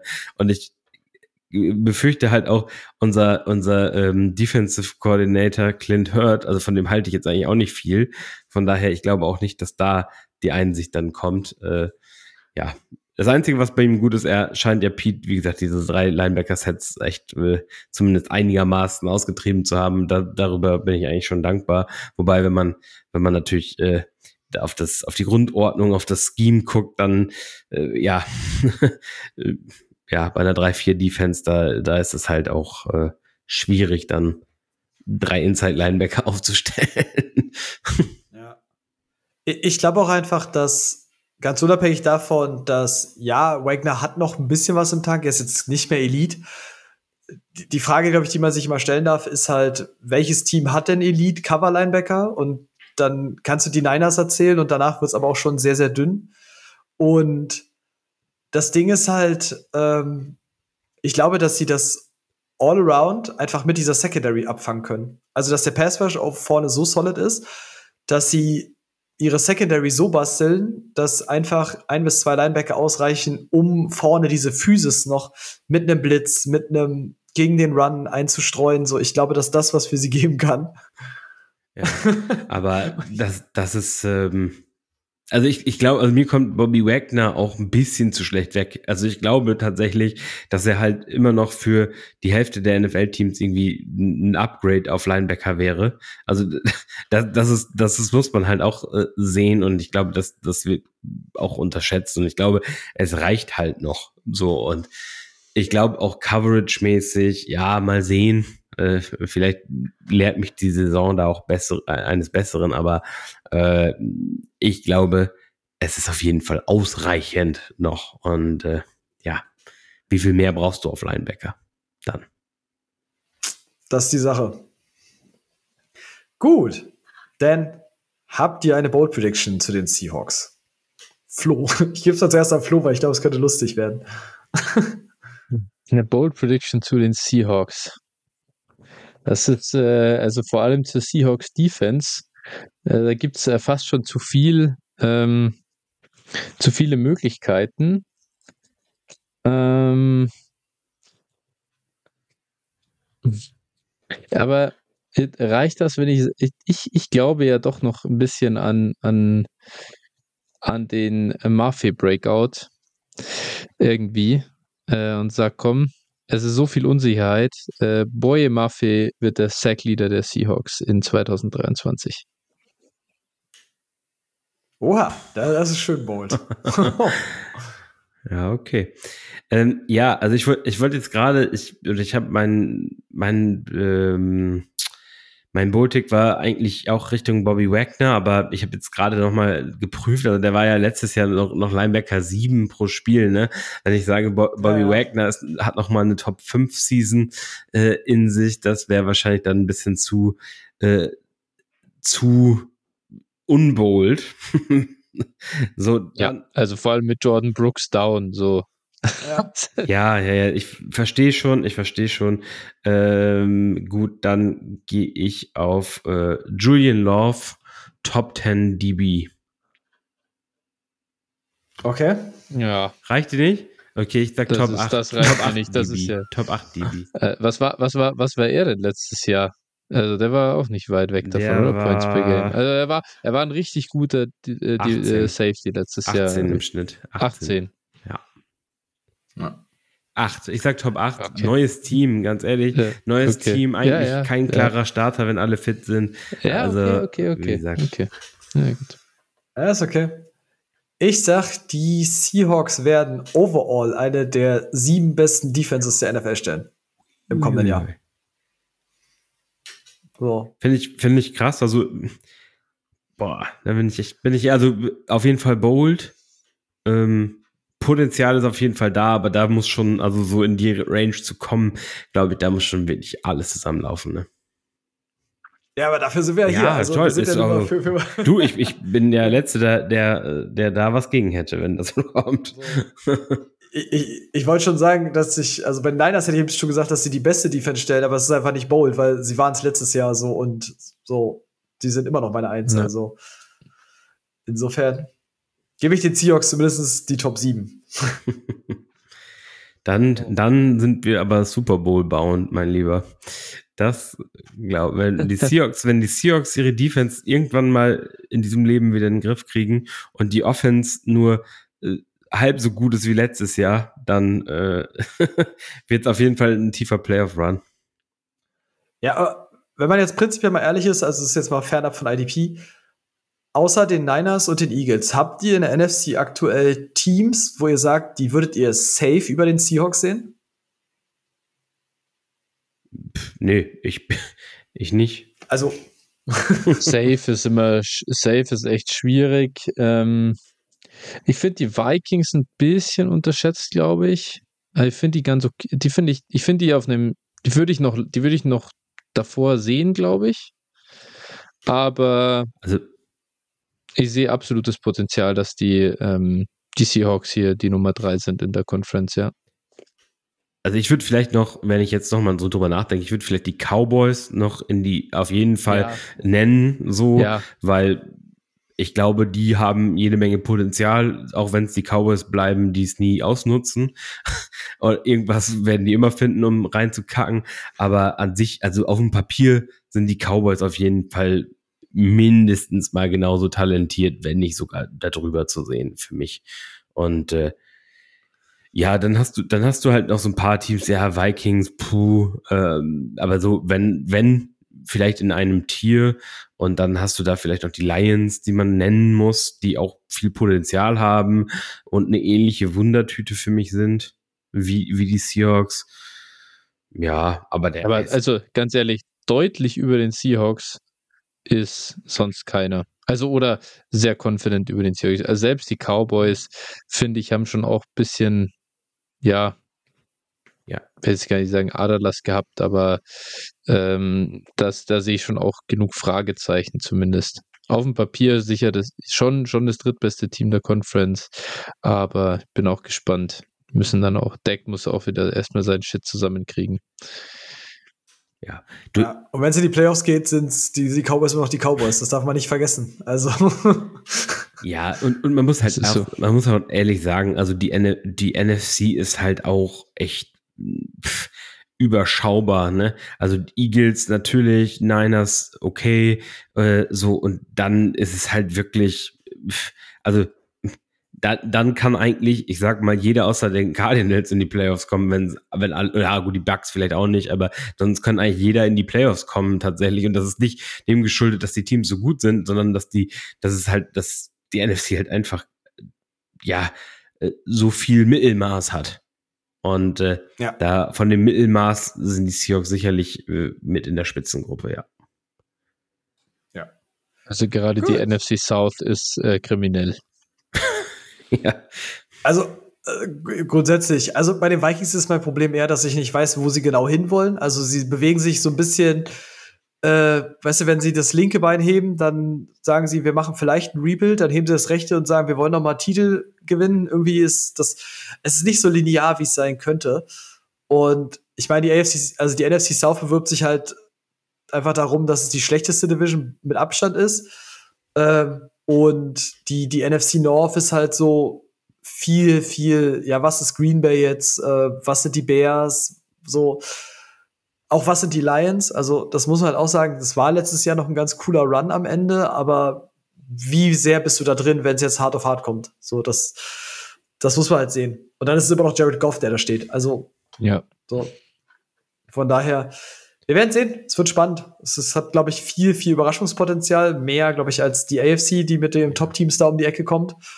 Aber ja, es wird gut also wenn man es mal vergleicht einfach nochmal drüber und sich einfach die AFC anguckt und dann würde ich halt auch schon, dann hätte ich schon in der AFC, wenn die Seahawks ein AFC-Team wären, dann wären sie halt Borderline-Playoff-Team für mich. So, dann wird es schon schwer. Hm, so haben natürlich Potenzial, aber in dieser NFC halt musst, musst du es eigentlich schaffen. Das, das ist halt, du, du bist halt irgendwie ein Top 6 Team auf jeden Fall. Und das musst du halt schaffen. So, das ist halt der, der Riesenunterschied. Ja. Guti, das sind doch schöne letzte Worte. Ähm, gerade ne, mit zwei Playoff-Teilnehmern äh, da, wo wir auch Fans sind, dann passt das nämlich nochmal richtig gut. Ähm, da ist bei euch, bei euch im Podcast auch dann der, der, der Zwist dann wieder gesät, wenn es hochhergeht. Ja, wir freuen uns dann wieder auf die Matchups während der Saison. Da können wir uns wieder in die Haare kriegen.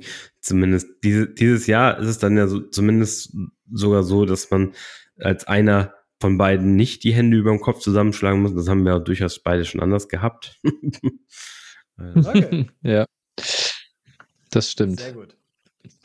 Dann bedanke ich mich bei euch, dass ihr da wart. Äh, verweise gerne nochmal darauf, äh, wie auch nochmal vom Anfang. Ne? Äh, schaut bei den Jungs vorbei. Gerade wenn ihr Dynasty spielt oder wenn ihr euch auch mal dafür begeistern lassen wollt, weil das können die beiden auch ganz gut. Und dann solltet ihr auf jeden Fall Dynasty spielen, solltet ihr auf jeden Fall Dynasty Flow hören. Und ich bedanke mich bei euch, dass ihr da wart, unseren Zuhörern fürs Zuhören und bis dann. Ciao, ciao. Macht's gut. Ciao, ciao. Ciao.